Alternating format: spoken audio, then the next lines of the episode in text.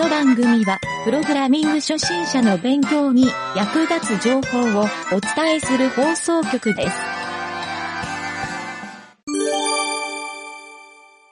湯気塾のコーナー。はい、えー、お父ちゃん今さっきまで昼寝しよったから、頭が全然 冴えてません。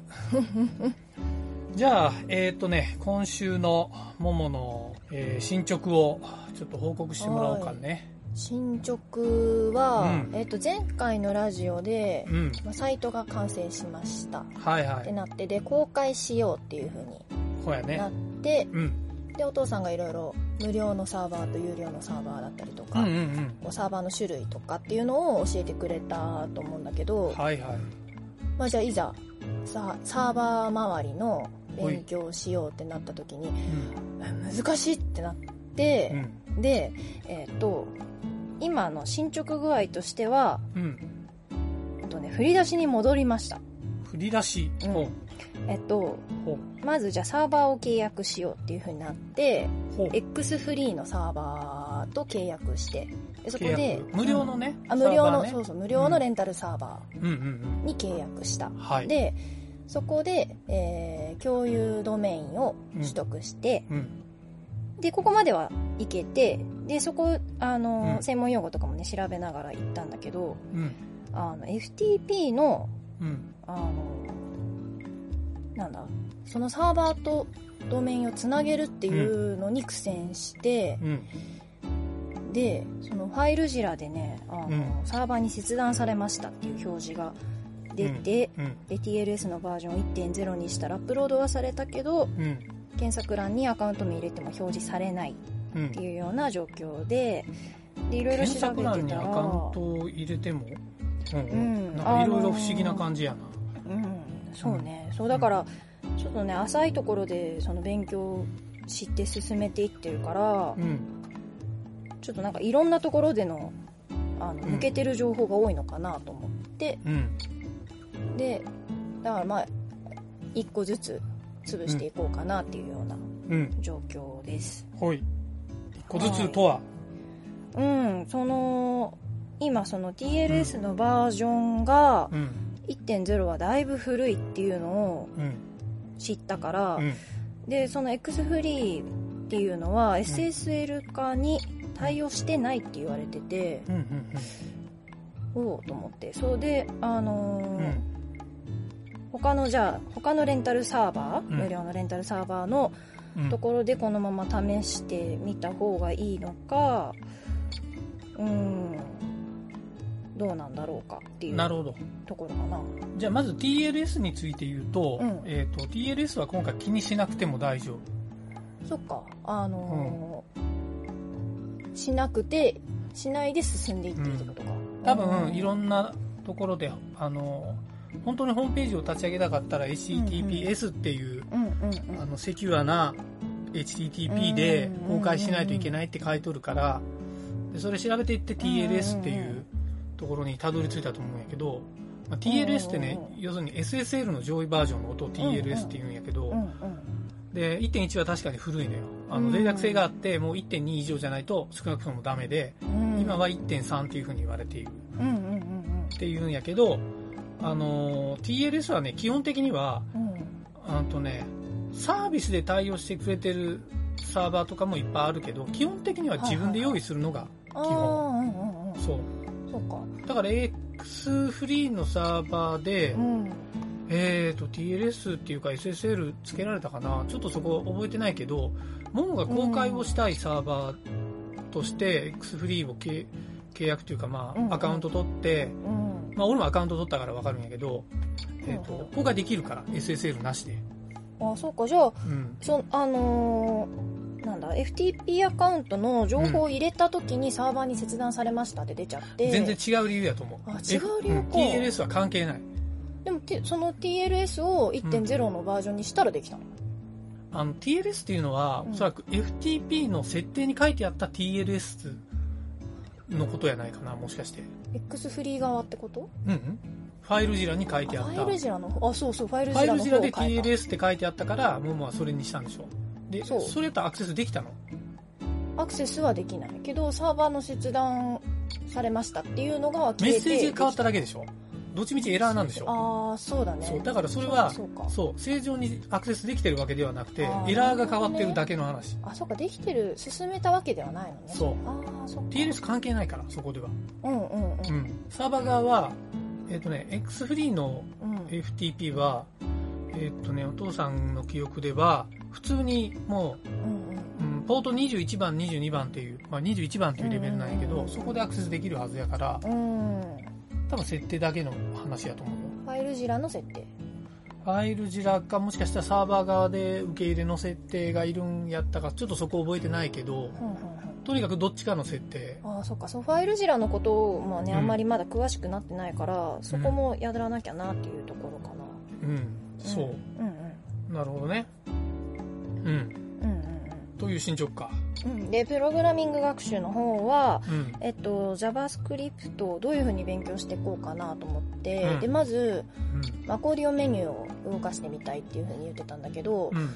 あのー他のそのサイトでアコーディオンメニュー使ってるののソースコード見ても、うん。あまた書き方がななんだろう基礎の部分は一緒なのかもしれないけど書き方としてはやっぱ JavaScript は違うんだなっていうところで、うん。基礎から理解していった方がいいなって思って、うん。でえっ、とずっと前にあのドットインストールをやっていたので、うんうんうん。ドットインストール見てみたら JavaScript のことも結構、あの章がいっぱい詳しく載ってたから、はいはドットインストールでやってみようと思ってい、うんで、えー、とドットインストール途中までやってたなと思ってその HTML のところをうん。さらっとじゃあ最初ちょっと見てみようと思ってうん。見てみたらすごいあの本でやってきたことがこう、うん。より分かりやすくうんつながったから、うん。そのさ一番最初にドットインストールだけで HTML やってた時よりもうん。すごいね理解が深まって。いいね。うん、であそうかじゃあ Java 行く前にうんその HTML、CSS の理解をもうちょっとこう深めることもできるなと思って今それをやってる。ほう。ほう。ということは今 HTML をやってるってこと？うん。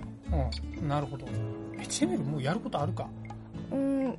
あここ分かってなかったなみたいなところがあまあね。分かるようになったかな、多分それを流れやと今の段階でそこの HTML に戻ったら多分永遠抜け出せになると思う、ああそうか。うん、だからあの JavaScript やるんやったら JavaScript ちゃんとやった方がいいと思う、うんうんううん。ん HTML に戻らんでもいいし HTML、JavaScript をやってる時に HTML でわからんとこが出てきたらそこだけ調べればいいから。ああそういうやり方基礎からそうや HTML を、うんうんうん。その HTML を100%理解できるまで次のステップに進めないってやると、うんうんうんうん多分無理やと思う。あそれはそうだね。そう、んんだからあの多分ね学習やって、うんうん。もうある程度もう50%ぐらいのレベルで次のステップ進むっていうのは悪くないのよああ50%か。50%十分、もうほとんど、まあ、50%というよりは何か一つできるようになったらもう次の段階に行ってもいいっていう、うん。うん。まあ少なくともあのももの HTML を理解した段階、うん HTML ってそのレベルで十分なのよ理解、どほう、うん。深いところはもっとうんうん。やっていくと出てくるけど、うんうんうんで100%理解するってね理解してる人俺も知り合いの中でほとんどいないからおーおーみんなタグのことを理解している人なんてほとんどいなくて、うんうんだってもうほとんど div タグしか使いませんみたいな人がほとんどやったりするからうん、そうなのね。うん、だから知らなくてもいいかも、ほうほうほう、うん。CSS も今後やってったら CSS なんかもうね、数が多すぎて、うん。あのー数が多い以上にどんどん新しい機能が毎月出てんのよ。毎月。毎月。あもうどんどんブラウザがバージョンアップされて、ーうんえーで新しい機能どんどん出てきてる、うんうんうんうんもう先週ディスプレイフレックスうんうんうん。覚えたでしょ？ブログにも書いてあったけど、うんうん。あのディスプレイフレックスっていうかディスプレイの概念が先週ちょっと変わったからね、また変わったんだ。うん。え。そう。これがあの結構日進月歩やっていくエンジニアの、もう勉強強続けないとダメっていう理由がここにある。ああなるほどね。うん。えちょっと疑問に思ったのがそのお父さんはどこで最新情報を見るの？そこが、うん。あのエンジニアの一つのポイントでうん。情報収集っていう、うんうん。あの自分のね、えっとなんて言うんだろうそのそういった新しい技術のウォッチする習慣というか、まあ、とりあえずこのサイト見とけば CSS が新しい情報。が載ってるってサイトを毎日見に行くとか、ああうん。まあ、お父さんはね Google アラートって機能で、うん。えっと CSS に関するうん検索結果がメールで送られてくるようになってるのよ。CSS に関する検索 CSS というか、まあ、Google アラートって何かっていうと、うんキーワードを登録しておいたら、そのキーワードの Google の検索結果の上位が送られてくるのね、毎朝。決まった時間に。まあ朝と晩とか2回とかできるのかな？確か。うん設定次第でうんお父さんは1日か朝受け取ってう、ん読んで、そのまま、まあ、あの、ちょっと気になることあったらブログとか Facebook にツイートしたりしてるけど、ああそっかそれで最新のことを手に入れた人の情報が回ってくるってことそうそうそうそう。自分が、まあ、またはね、もう一個は、うんちゃんと論文とかを読みに行く。そういうの論文とか公開されてるから、ほとんど英語やけどね。M MDN だっけ？そういうやつ？MD、MDN のサイトも、うんあそこはリファレンスサイトかな。リファレンスサイト、うん。そうそうそう。あのーそうやな。HTML で一番信頼できるのは W3C っていうサイトの、ううんまあ、ここもほとんど英語で読んだ方がいいかな。日本語訳もされてるけど、英語の方が一番早いから。うん、そうなんだ。とか、まあ、CSS もそこで載ってるんだけど、うんうん。ただ技術のことは、なんか Google のブロガーの人が早かったり、Google で、Google の中の人が書いてるブログとかあったり、ああ Google の中うんの人 Google っていうか、まあ、Google Chrome の開発チームとか。ね、うんうんうんうん今 Chrome って世界で一番使われてるブラウザーだから、うんうんうん。そこのブラウザーのバージョンアップはうん。一番重要なポイントなのよ。うん。っていう意味でそういうのを見ていくとか、ただまあサミナナーに見ててもわからんし、英語なんか読むだけで使われていくから、うん。あの、そういうのをピックアップしてくれるために Google のそういうサーチエンジンの機能を使ったりとかうん、うんうんあの、ハテナブログとか読みるかな。うん。ハテブを見てハテブの記事でちょっと気になる記事があったら読んどくとか、そう技術系のところ、テクノロジあー。うん。あとはもうそういう知り合いとかコミュニティ、あ Facebook、Twitter とかでエンジニアのコミュニティとかから、そういうのをみんな逐一アップしてくれてる人いるから、ィなあそうかそうか。うん、そういうので情報はウォッチするんやけど、うんうん。やっぱ下積みというか、その、基本の機能とかが、情報がわからんと、何の更新かわからんっていうのもあるから、でも、もうやったら今 HTML と CSS のこんなバージョンアップになりましたって言ったら、ちょびっとは理解できると。今のレベル。で。何にもわからんというレベルではないから。うんうんうんうんなるほど。うん、っていう意味で、うん。えー、と最新の情報っていうのは常にアップデートされてるから、うんうんそこにも気配るけど今はね、うんまあ、そこじゃなくても別にあのそういうこと知らなくてもホームページで作れるから。うんうんうんうん。知ってるとより便利やし、うん。うん。まあ、今時のコードが書けるとかうんうんうん。もっと便利に書けるとかなんかそういう。ああはいはいはい。なるほどね。そう。でほとんどのねそういう最新情報ってうん新しいライブラリーが出ましたとかそういう話やから、ライブラリー？うん、フレームワークとかライブラリーとかの話でプラグインとかね。そういううん。これを使うと便利になりますっていう。例えばブートストラップのバージョンが新しいのが出ましたとかマイナーバージョンアップになりましたっていう。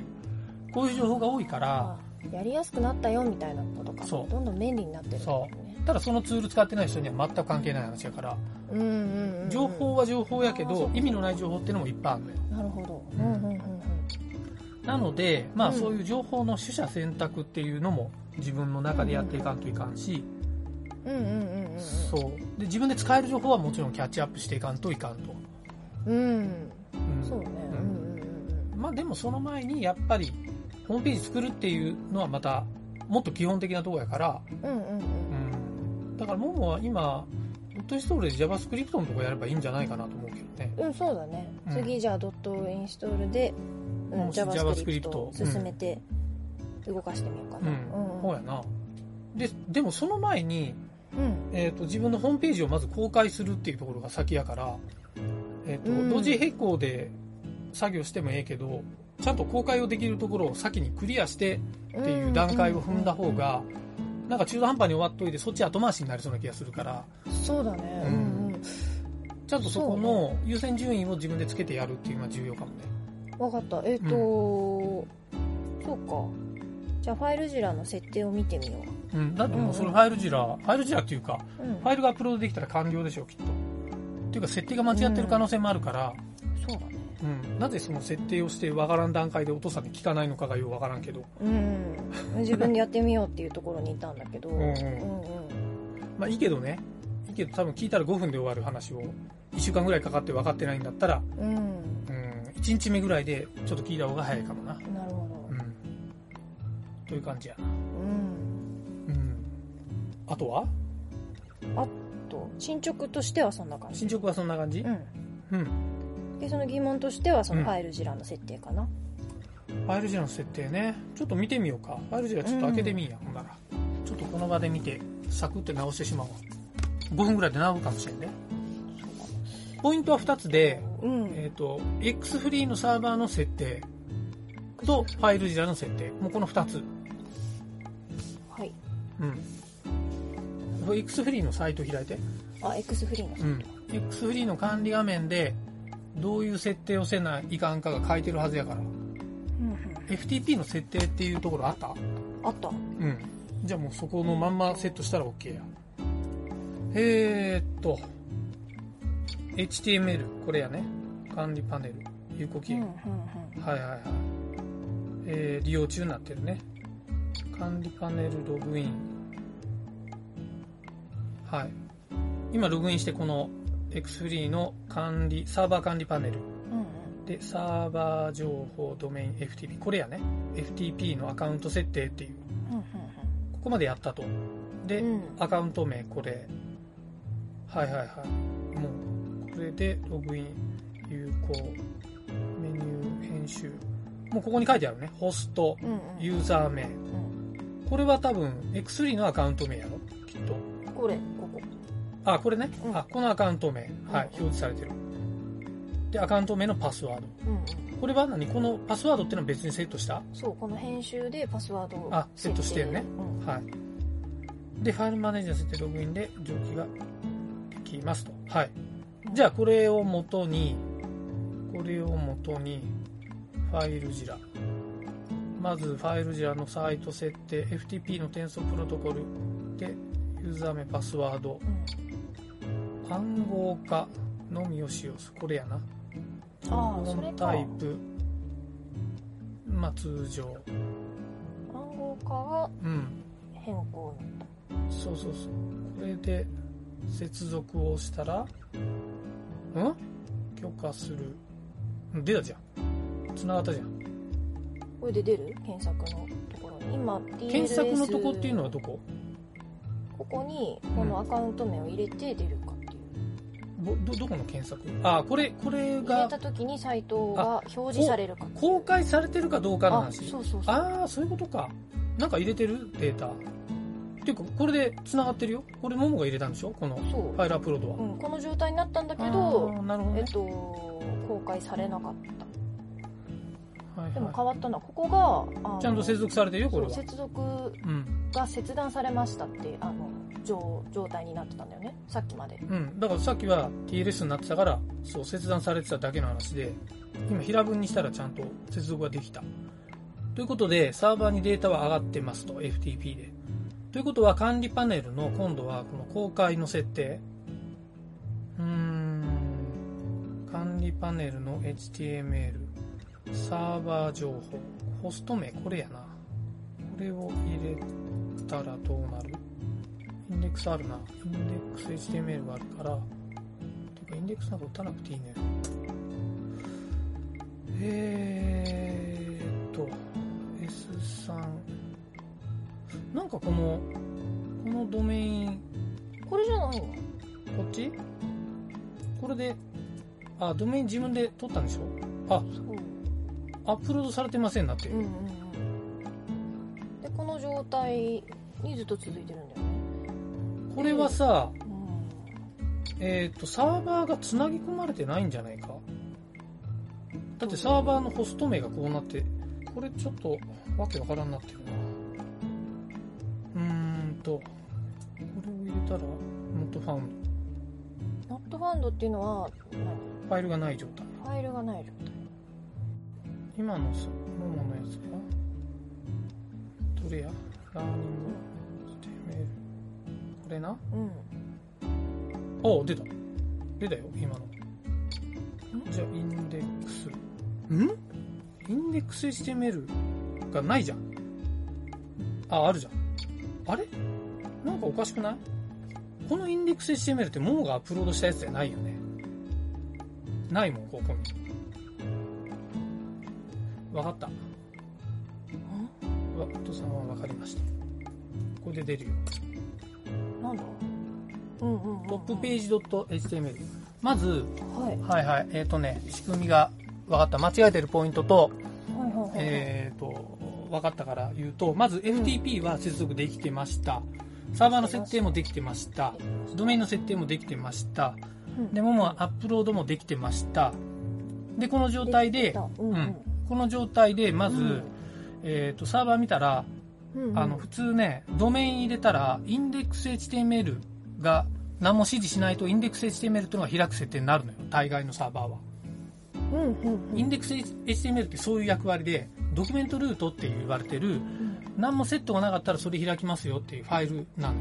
基本的には。そういうルールなのね。ああ最初に書。くのはインデックス HTML じゃなきゃいけないってこと？一うん、インデックス HTML を書くのが一般的で、ただ意図的に書かないって手もあるんだけど、まあ、少なくともももは書いてない。書いてなかったうん。うんうんで、トップページのことをトップページ .html っていうファイル名で保存してあったでしょ。うんで、別にそれはそれでいいんだけど、だから、トップページ HTML にすると開いたでしょ。うんで、多分このままリンクしたらそのまま開くと思うんだよ。リンクってリンクっていうのは、例えばご挨拶ってやったらご挨拶開くし、プロフィールも、プロフィールなんか開かないな。お問い合わせ。お問い合わせが開くでしょ。うんうん。なので、リンクは正常に来てはいるんだけど、そう。で、なんでインデックス HTML が、うんインデックス HTML とか初めに、この状態で、エラーが、この X フリーのエラーページが出てたか、まだファイルがアップロードされてませんっていう。うんうんうんうんこれがインデックス HTML なんよ。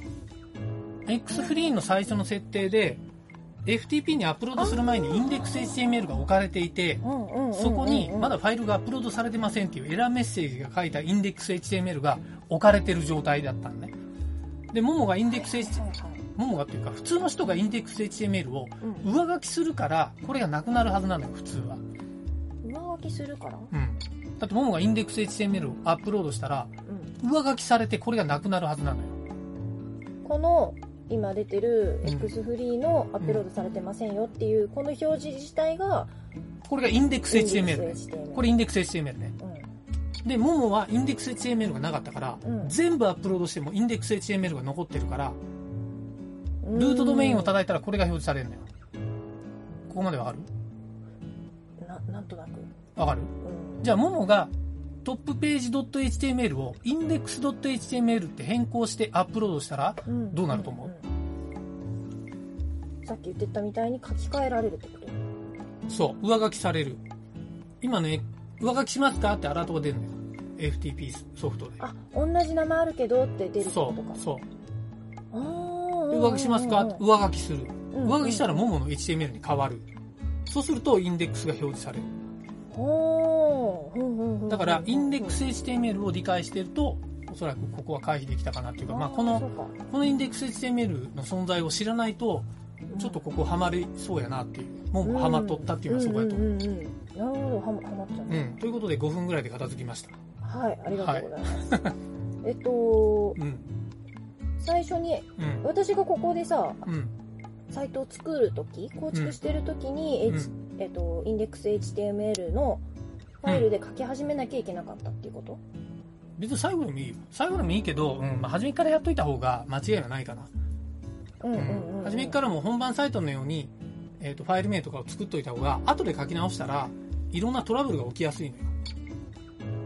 うん、な迷うことなくそのトップページってしたけど迷わずにインデックスでよかったってこと？インデックスがもうベースやと思っとった方が、うんうんうんホームページの世界はあなる。ほどね、うんああ分かったはい。という感じで、えっ、と、X フリーのサーバー公開が完了。うんありがとうじゃあ、心置きなく JavaScript に行けるわけやな。うんうんうんよかったの。まあサーバーも勉強しつつやうん。ってみますはい。はいじゃあ、今週は以上で。はいお疲れ様。はい